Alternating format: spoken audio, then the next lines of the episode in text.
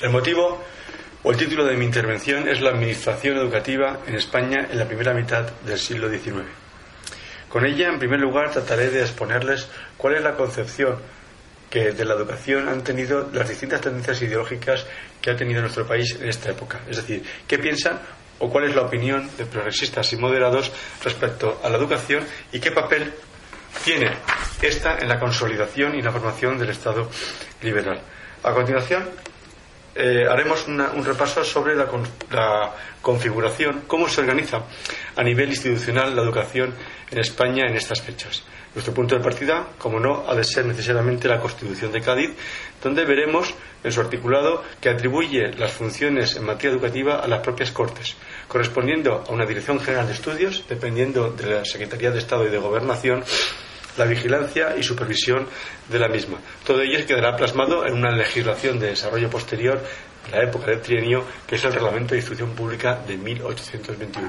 Todo este entramado institucional se desarmará, caerá a partir de 1823 con el inicio de la década absolutista eh, y la puesta en marcha del Plan Calomarde. A partir de ese momento, la Dirección General de Estudios de la época gaitana será sustituida por un Cuerpo General de Inspección de la Educación y asistiremos a distintas reformas eh, de la universidad, de las escuelas primarias y de las escuelas de la Trinidad, todos ellos con el fin de atender a las necesidades del absolutismo y de unificar los planes de estudio. En aquella época, en la época absolutista, la educación dependerá directamente de la Secretaría de Estado y del despacho de fomento. Con la muerte de Fernando VII, como veremos, de nuevo el sistema cambia, la llegada de la nueva era liberal de la regencia de María Cristina supone un cambio en el organigrama institucional de la Administración Central Española y con ello las funciones, las competencias de educación cambiarán de nuevo de gabinete, de ministerio, pasando a formar parte de la Secretaría de Estado y del Despacho del Interior, posteriormente llamada a la gobernación. Serán estas fechas en las que se aprueben dos planes educativos importantes, el del Duque de Rivas de 1836 fundamentalmente el de Someruelos de 1838. El entramado administrativo de regencias cambiará a partir de 1845 con la llegada al poder de Narváez y la puesta en práctica de todos los principios ideológicos del Partido Moderado, la reforma de la Constitución, la aprobación del Plan Pidal de 1845 y sobre todo la reforma de la Administración Central ocuparán nuestra charla. En este punto nos centraremos en la creación del Ministerio de Comercio, Instrucción y Obras Públicas a cuyo estudio dedicaremos la mayor parte de nuestra intervención y en concreto nos centraremos en aquellas actuaciones que dedica este Ministerio a la materia educativa. Tradicionalmente, la educación ha sido considerada como un elemento clave para el sostenimiento del régimen liberal. Los políticos gaitanos fueron conscientes de que, democracia, una democracia estable solo era posible con una población educada para la libertad, conocedora de sus derechos y de sus deberes. Este concepto ya lo encontramos en los primeros documentos que manejó la comisión encargada de redactar los incipientes proyectos legislativos de materia educativa promulgados en nuestro país a principios del siglo XIX. Se decía, sin educación es en vano esperar la mejora de las costumbres, pudiéndose afirmar que las instituciones más libres son hasta peligrosas y nocivas cuanto falta en ella la razón práctica. Por decirlo así, aquella voluntad ilustrada, don exclusivo de los pueblos libres, y fruto también exclusivo de una recta educación nacional. Hay que tener en cuenta que este pensamiento no fue algo exclusivo de la clase progresista. La llegada al poder de los moderados no cambió sustancialmente esta concepción ideológica en torno a la educación y manifestaciones en términos similares encontremos en la legislación de los años 40 se decía en aquel entonces, el apoyo más poderoso de los gobiernos representativos es la instrucción de los ciudadanos.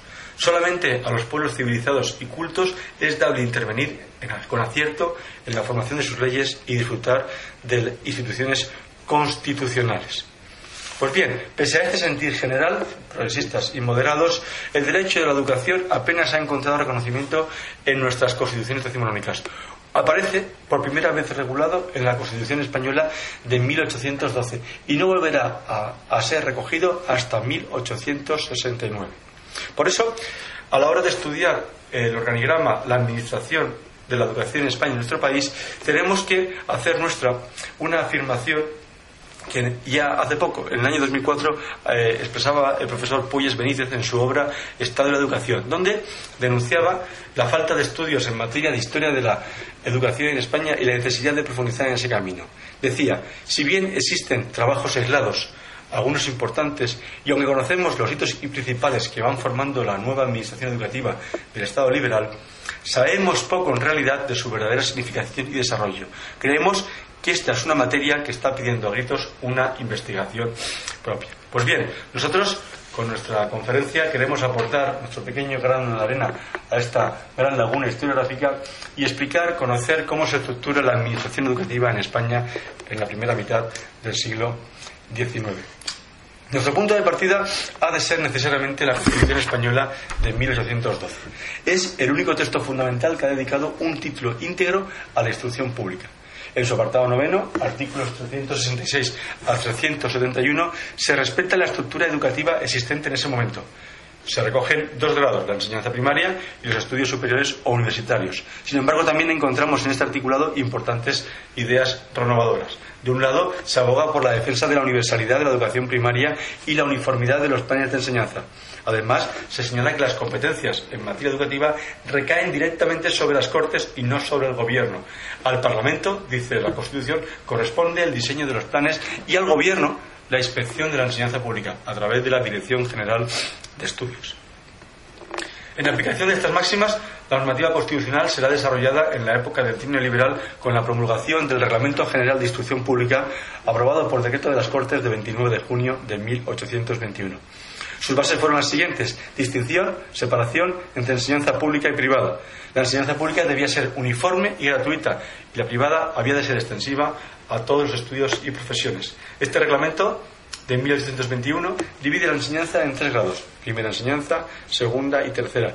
La primera es la general e indispensable, el saber leer y escribir, que debe darse a la infancia y se imparte en las escuelas públicas de primeras letras. La segunda enseñanza, primera vez que referemos este término en la legislación, comprende los estudios que habilitan para ejercer alguna profesión particular, las cuales se cursaban unos en cátedras agregadas a las universidades de provincia y otros en escuelas especiales.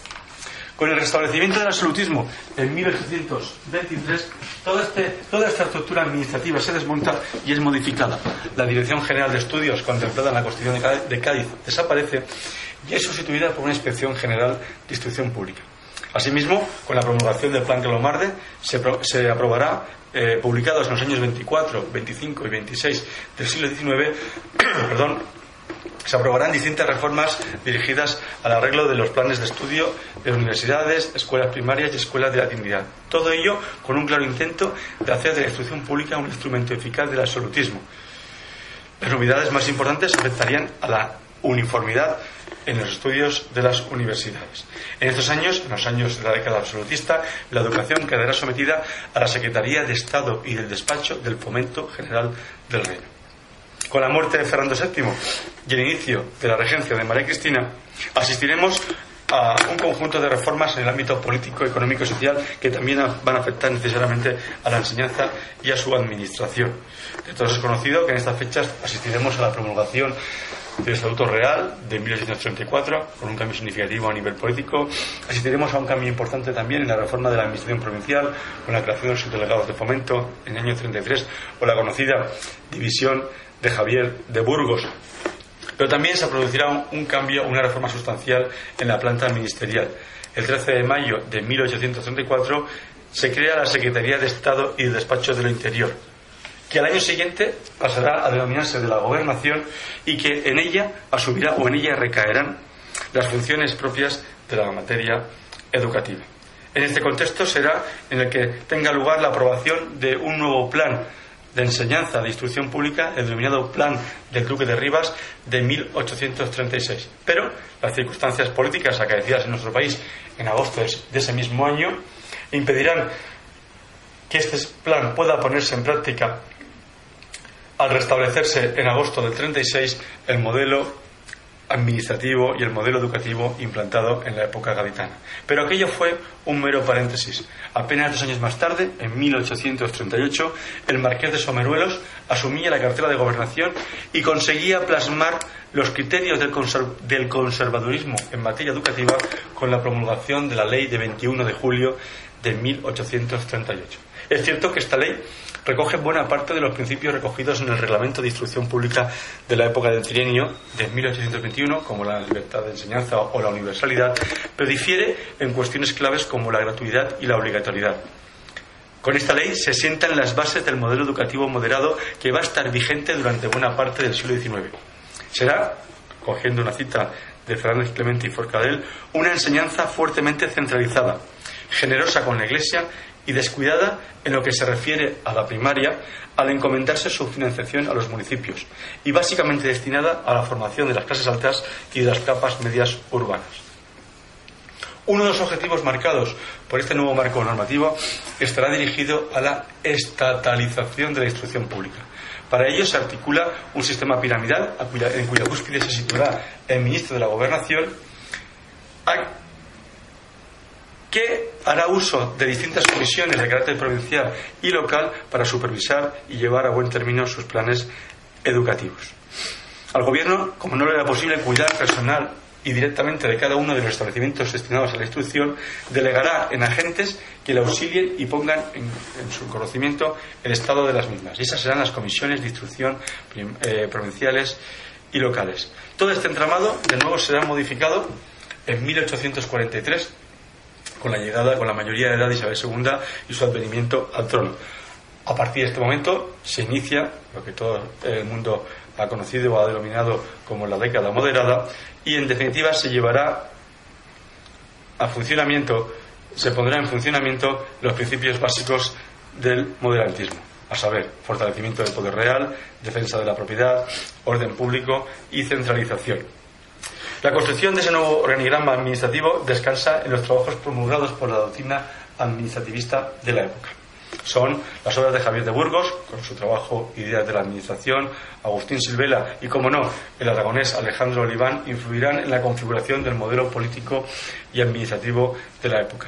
No voy a ser quien, yo quien presente a Alejandro Oliván en este foro, en tanto en cuanto nos acompaña Guillermo Vicente Guerrero, especialista en la materia y autor de un excelente trabajo sobre el pensamiento político y jurídico de este insigne aragonés, pero sí que me gustaría traer aquí algunos de sus postulados ideológicos que fueron seguidos para llevar a cabo la reforma administrativa en estos años. En su conocida obra de la Administración Pública con relación a España, publicada en Madrid en 1843, defiende la implantación de un modelo territorial centralizado, en cuanto ha de obedecer al impulso del Gobierno, transmitiéndolo a todas partes con carácter de autoridad para el cumplimiento de las leyes y dirección de los intereses generales. Pues bien, este sentir, estos principios del modernismo quedarán plasmados en la propia Constitución española de 1845.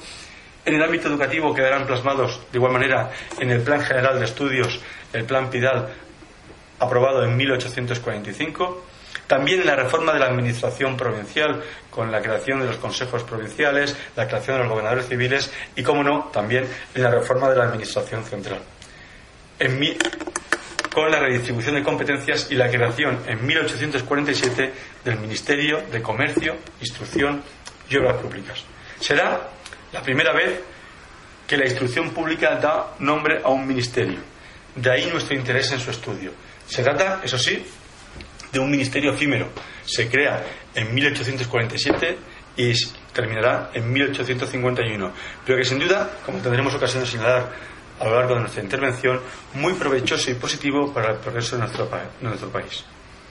Antes de entrar a explicar cómo se organiza la, la, educación, este ministerio a nivel interno y cuáles son sus principales logros, me gustaría detenerme a explicar o a comentar cuáles son las razones que llevan al gabinete del conde de Casa y Lujo a poner en marcha ese nuevo ministerio y a crear una nueva planta ministerial. Varias son las razones que la doctrina ha expuesto para explicar la instalación de este nuevo gabinete. La creciente extensión de la administración pública hacía imposible que fuera eficazmente regida desde y por un único ministerio. La racionalización de la administración y, sobre todo, un espíritu de especialización técnica aconsejaba una reestructuración del antiguo Ministerio de la Gobernación.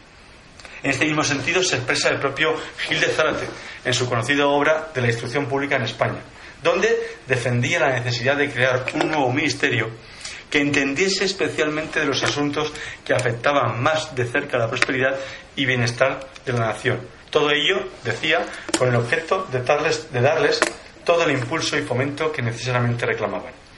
Esta necesidad fue posible con el cambio de gobierno, la dimisión de Istúriz y el acceso al poder del duque de Sotomayor, marqués de Casa, de Casa ya, hizo, ya puso de manifiesto en su discurso de, presentación a las Cortes el nuevo presidente su intención de desarrollar la industria, el comercio y la educación para promover la prosperidad pública. Pues bien, esos deseos quedaron plasmados con la promulgación el 28 de enero de 1847 del nuevo Ministerio de Comercio, Instrucción y Obras Públicas.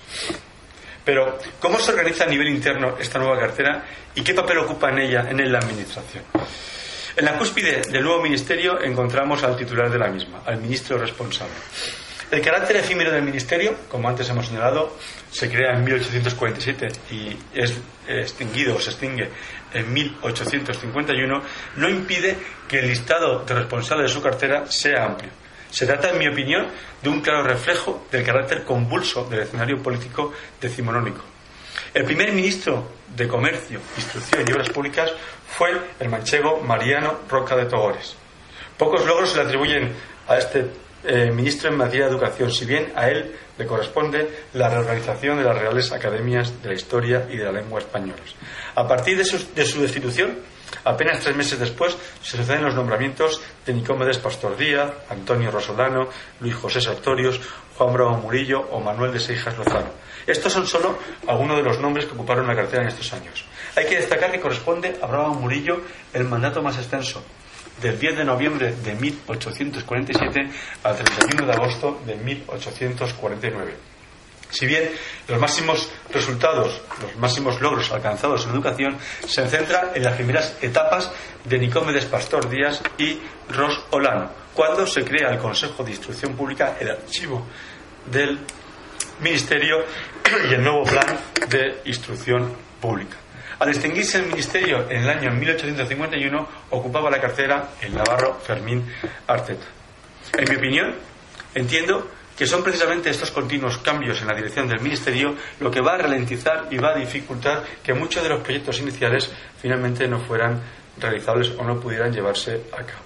Por debajo del ministerio, o el nuevo ministerio se articula en distintas direcciones generales, en concreto tres una para obras públicas, otra para agricultura y comercio y una tercera para instrucción pública. Al frente de cada dirección general se encuentra un director con competencias propias, no solo para la tramitación e instrucción de los expedientes, sino también para dictar resoluciones y decidir en aquellos asuntos que no precisen la intervención directa del titular de la misma. En aquellas fechas, la Dirección General de Instrucción Pública va a recaer en la persona de Antonio Gil de Zador.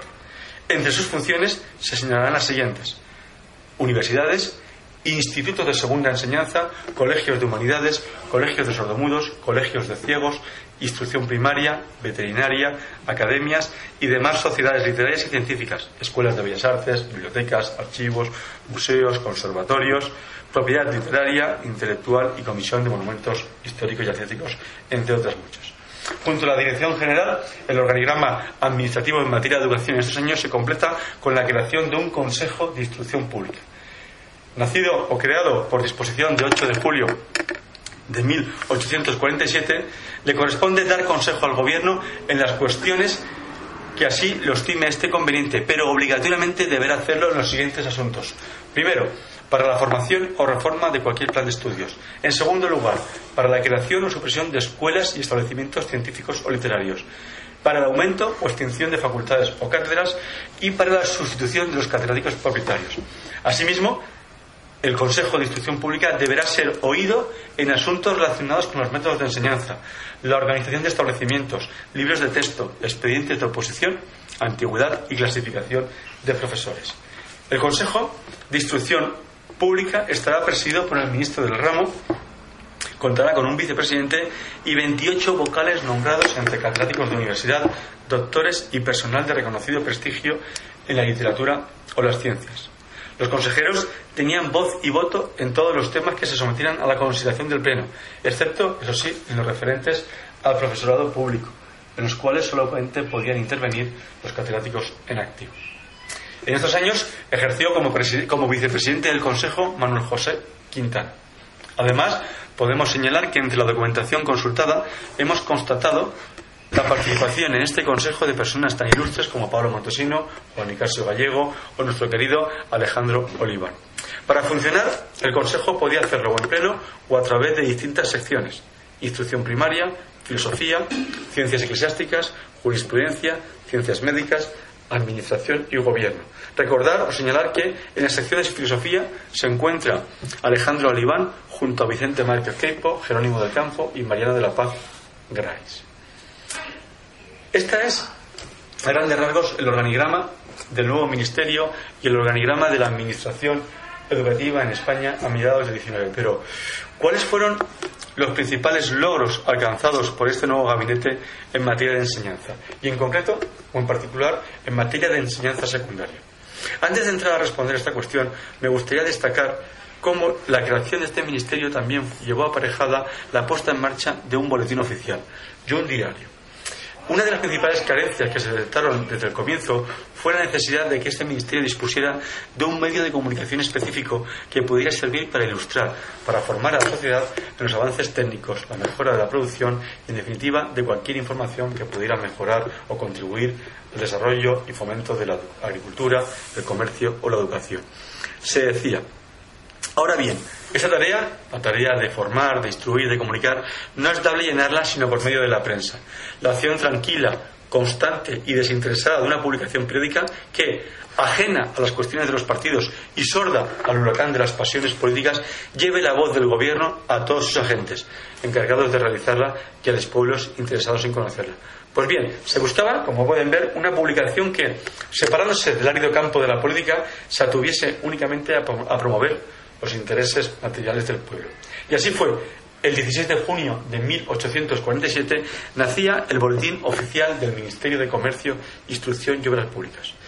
En esta nueva publicación se refundirían todas las ediciones especiales que hasta entonces se realizaban en materia de educación, caminos y canales.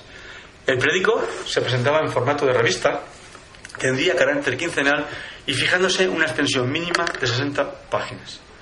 En sus páginas se daría cuenta de las vastas materias que abraza el Ministerio, tanto exposición doctrinal como didáctica. En ellas se incluirían, en fin, se incluirán datos que pudieran interesar a las ciencias, a las artes, al engrandecimiento del espíritu o a la explotación de los intereses nacionales. No podemos descender al estudio de este boletín porque el boletín del Ministerio de Comercio, Instrucción y Repúblicas bien merece un estudio monográfico. Basta dar una ojeada a sus páginas para darse cuenta de su magnitud e importancia. En ellas no solo encontramos disposiciones dictadas por el Ministerio en sus distintos ramos, sino que además se incluyen en la parte no oficial reflexiones y discursos relativos a la agricultura, la industria, el comercio o la instrucción pública.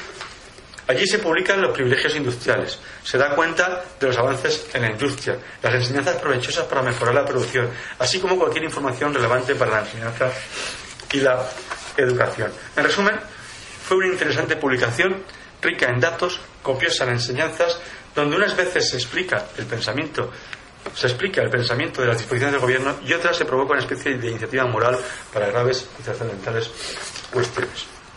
Hasta aquí hemos tenido ocasión de exponer el proceso de creación del Ministerio de Instrucción en nuestro país, conocer su planta y atribuciones. Me gustaría ahora hablar de los principales logros alcanzados en estos años.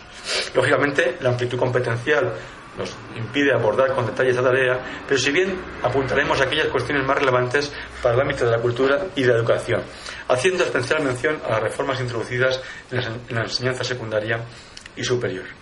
La primera medida adoptada por el nuevo Ministerio en materia de cultura fue la reforma de las Reales Academias, dentro de la lengua como de la historia. La primera, dedicada a la conservación del idioma, tenía en su haber la edición crítica de numerosas obras clásicas, centrando su actividad en la perfección de la gramática y la elaboración de un diccionario de nuestra lengua. La segunda, la de la historia, se había encargado de proteger nuestro patrimonio histórico, recopilando infinidad de manuscritos y publicando aquellos que presentaban un mayor interés. El Ministerio era consciente de que ambas instituciones debían de continuar con esa labor, si bien con la llegada del régimen liberal debían adecuar su estructura interna y su organigrama y funcionamiento interno a las nuevas circunstancias. Para ello se reconocía un principio de igualdad entre los académicos, estableciéndose la publicidad de las distinciones, de las sesiones, y regulándose el proceso para la concesión de honores y distinciones en sus senos. Junto a la reforma de las Reales Academias de la Lengua y la Historia, en estas fechas también se decidirá la creación de la Academia de las Ciencias Exactas, Físicas y Naturales con la misma categoría y prerrogativas que las dos anteriores. Junto a la reforma de las Reales Academias, en los primeros momentos de actuación del nuevo Ministerio de Comercio e Instrucción, también se acomete, y con el objeto de impulsar la producción literaria, se acomete la regulación de la propiedad intelectual. En aquel entonces, la propiedad intelectual se define como el derecho que compete a los autores de escritos originales para reproducirlos o autorizar su reproducción por medio de copias manuscritas, impresas, litografiadas u otro modelo similar. Este derecho corresponde a los autores de por vida, transmitiéndose transmitiéndose a los herederos durante un plazo máximo de 50 años. Para garantizar su efectividad, se articula un sistema de penas que llevarán al infractor a ser castigado no solo con la pérdida de los ejemplares impresos, sino también con el pago de una indemnización por daños y perjuicios, como son las costas del proceso. El único requisito establecido en la citada legislación para recibir su amparo consiste en el depósito de un ejemplar de la obra en la Biblioteca Nacional y otro en la del Ministerio de Comercio, Instrucción y Obras Públicas. Junto a estas medidas que afectan a la cultura, las principales reformas encontramos, las principales acciones lideradas por el nuevo Ministerio, será la reforma de la instrucción primaria y de la enseñanza secundaria y los estudios superiores. En la instrucción pública se va a realizar una reforma de las escuelas normales, es decir, de los centros de formación de los profesores de magisterio. Se es consciente de que las escuelas existentes en aquellas fechas presentaban una enseñanza incompleta que carecían en su mayor parte de los recursos necesarios para ejercer su labor en condiciones. Para solventar estas deficiencias, el 30 de marzo de 1849 se creaban nuevas escuelas normales, fijando sus condiciones, tipos de enseñanza, así como sistemas de examen y sueldos de los maestros. El número de establecimientos de escuelas normales existentes en España en aquel entonces se reducía única y exclusivamente a 10, incluida la central, Asimismo, y para dar cobertura a los pequeños municipios que podrían quedar sin profesorado, se aprueba la creación de otras 20 escuelas normales de menor rango, denominadas elementales. A partir de entonces, los estudios de magisterio tendrían una duración de tres años, introduciéndose como novedad la agricultura como asignatura obligatoria. La razón de este cambio resulta obvio. Como hemos tenido ocasión de señalar anteriormente, el desarrollo de la economía rural iba ligado a la introducción y aplicación de nuevos avances técnicos. Esta medida requería que los futuros labradores fueran conscientes de las ventajas que la maquinaria aportaba para la explotación de las tierras. Y qué mejor forma de hacerlo que educar desde la infancia. Un reglamento de 15 de mayo de ese mismo año completaba el marco jurídico. A lo largo de sus más de 104 artículos regula el plan de estudios de las escuelas normales, el personal a su cargo, el acceso y régimen de permanencia de los estudiantes, así como sistema de exámenes.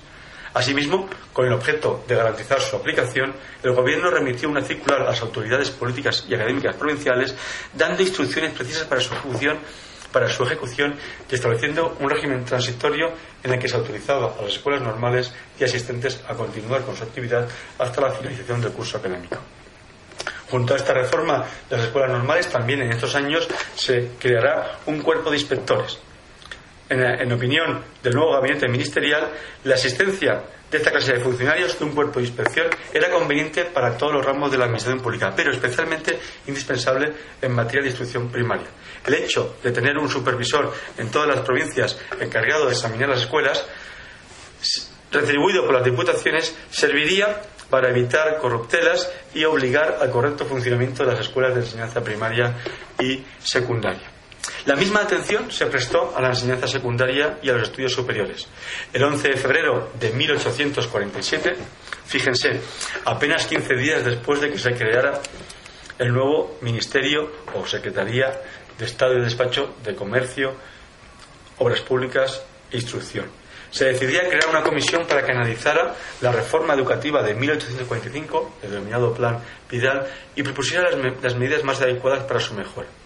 Aquella comisión estaba presidida por don Pablo Montesino y formaban parte de la misma don Mateo Seoane, individuo del Consejo de Instrucción Pública, don Florencio Rodríguez Badamonte, rector de la Universidad de la Corte, y don Claudio Moyano, don Francisco Carbonell y don Gabriel Herrera, rector, Herrera, perdón, rectores de Valladolid, Valencia y Salamanca respectivamente. Terminaba, concluía esta comisión, don Pedro de la Serna, ex ministro de la Gobernación, y don Fermín González Morón, diputado a Cortes.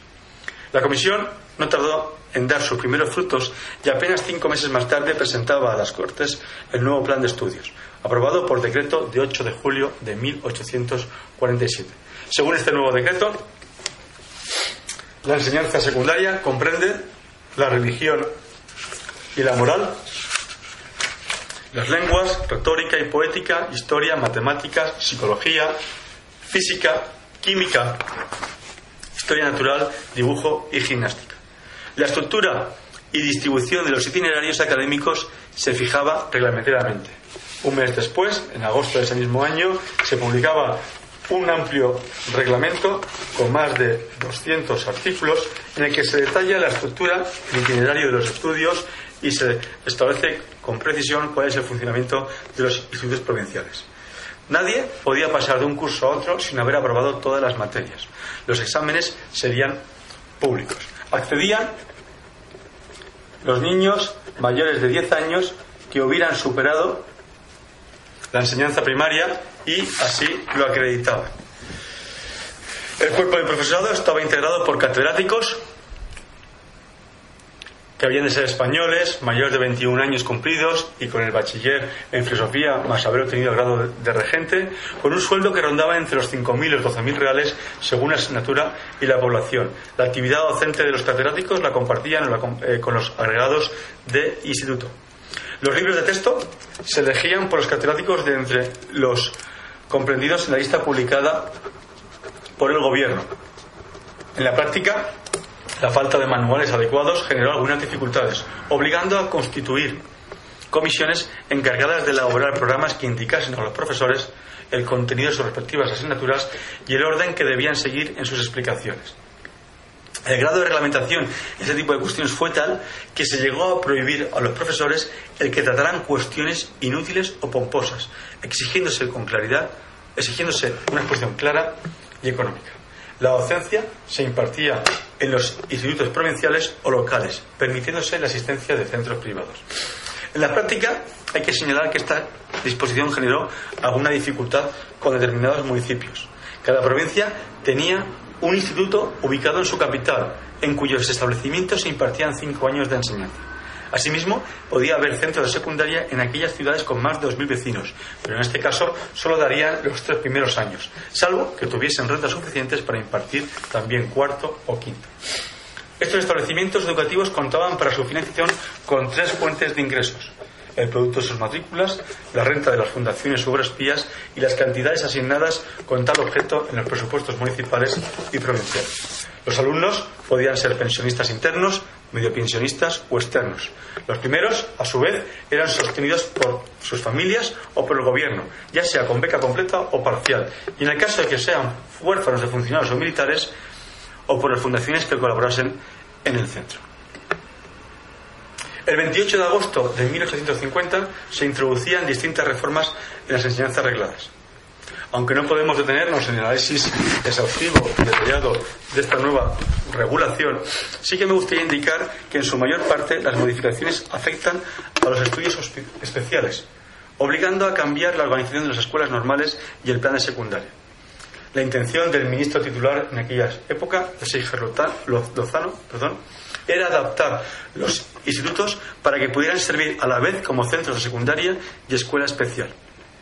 No tardaron en llegar las primeras medidas para sobre este particular. Apenas una semana después de aprobarse este nuevo plan de estudios, los establecimientos de enseñanza medias eran reformados. La aplicación de este nuevo plan tampoco fue fácil. De un lado, la inmediatez del curso académico, tengan en cuenta que esta norma se aprobó en agosto y la imposibilidad de aprobar en tan breve plazo de tiempo la normativa de desarrollo posterior obligó a dictar algunas disposiciones transitorias que afectaban a la fecha de inicio, horario de clases y distribución de la docencia. De otro, la transición de un régimen a otro generó distintas consultas en el Ministerio. Entre ellas, y en la documentación consultada, hemos encontrado un escrito presentado por el rector de la Universidad de Granada en el que preguntaba a las autoridades gubernativas sobre la situación de los alumnos que empezaron sus estudios conforme a la legislación anterior, es decir, conforme al plan de estudios de julio del 47, y que se graduaban estando en vigor el nuevo texto. En estos casos, el titular de la cartera, Fermín Arteta, acordaba eximir a los egresados de los requisitos establecidos en la nueva normativa para graduarse. Los estudios superiores eran los que habilitaban para ciertas carreras y profesiones. Había cinco facultades, filosofía, teología, jurisprudencia, medicina y farmacia. Esta enseñanza se impartía en las universidades ubicadas exclusivamente en las siguientes capitales, Barcelona, Granada, Madrid, Oviedo, Salamanca, Santiago, Sevilla, Valencia, Valladolid y Zaragoza. En todas ellas había facultad de filosofía y jurisprudencia, mientras que teología, medicina y farmacia solo estaba en algunas de ellas. La Universidad de Madrid era la única de todo el país con capacidad para otorgar el grado de doctor. La normativa regula cada uno de estos estudios de forma detallada. Lógicamente supera el trabajo de mi intervención, y con el ánimo de no aburrirle, de explicar todos y cada uno de estos estudios. Pero sí que me gustaría, a título de ejemplo, explicar la estructura y funcionamiento de la Facultad de Jurisprudencia. Para ser admitido a estos estudios se exigía haber obtenido el bachiller en filosofía, además de haber aprobado las asignaturas de literatura latina, literatura española, filosofía y su historia. La carrera constaba de siete cursos en los que se impartían las siguientes asignaturas: prolegómenos del derecho, derecho romano, historia y elementos del derecho civil, comercial y criminal, códigos españoles, historia y elementos del derecho canónico, historia y disciplina general de la Iglesia, economía, derecho público y derecho administrativo. El reglamento distribuye estas materias entre los distintos cursos académicos, estableciendo además que la docencia de cada una de estas asignaturas fuera diaria, a excepción de economía política y derecho público y administrativo que se impartían tres días a la semana. Asimismo, contemplaba la existencia de una academia a la que asistirían todos los sábados los alumnos de los dos últimos años de la carrera, con la concurrencia de los catedráticos y bajo la presidencia del decano de la facultad para desarrollar dos tipos de actividades. De un lado, discurso compuesto y leído por cada uno de los alumnos sobre cualquier cuestión jurídica y de otro el examen de algún expediente o proceso real desempeñando los estudiantes el papel de abogados defensores, redactores y jueces. Este organigrama ministerial que he explicado y expuesto volverá de nuevo a ser modificado en 1851 el 28 de octubre de, ese mismo año, la Secretaría de Comercio, Instrucción y Obras Públicas desaparece y pasa a denominarse Ministerio de Fomento. Sin embargo, en esta ocasión el cambio no fue meramente formal o nominal, sino que fue acompañado de una reestructuración en las atribuciones y en las competencias de, de este de los ministerios. A partir de este momento, la nueva cartera, la cartera de fomento, asumía las funciones de obras públicas, pero cedía, fíjense, al Ministerio de Gracia y Justicia las competencias en educación. Eso sí, a excepción de las escuelas especiales que continuarían ligadas a fomento. Las razones se alegan en el propio decreto. Decía, señora, el negociado de instrucción pública debe, en concepto de los que suscriben, pasar a otro ministerio. Y este conviene que sea el de gracia y justicia. No solamente es el menos cargado de atribuciones, sino que es el que por la santidad y gravedad de sus demás negocios puede imprimir a la educación general el sello que corresponde a un pueblo unido en creencias religiosas, noble en carácter y rico en grandes recuerdos. En mi opinión, las razones que justificaron este reajuste de la Administración Central responde a un claro criterio de especialización. La experiencia de estos años había demostrado la imposibilidad de atender y resolver con la debida diligencia y acierto en materias tan relevantes e inconexas entre sí. Según se indica en la propia normativa, difícilmente un ministro encargado de negocios tan heterogéneos como la agricultura, la industria o el comercio podía alcanzar a entender con la debida diligencia otros y en particular la educación. En resumen, se cumplía, y ya concluyo, aquello que vaticinara en su momento nuestro querido Gil de Zarate. Nombre largo, incómodo de pronunciar, y que desde luego revelaba lo inconexo de los ramos que abrazaba, cada uno de los cuales compone en otros países un ministerio separado. El 12 de noviembre de 1851 se decretaba la suspensión de la Dirección General de Instrucción Pública, encomendando sus funciones al subsecretario de Gracia y Justicia.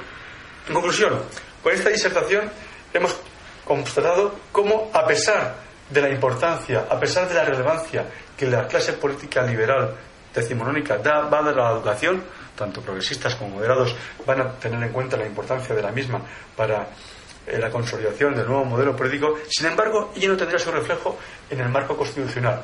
Solamente la Constitución del 12, vuelvo a repetir, recoge un articulado directa y expresamente dedicado a la educación. No se volverá a repetir este mismo hecho hasta 1869.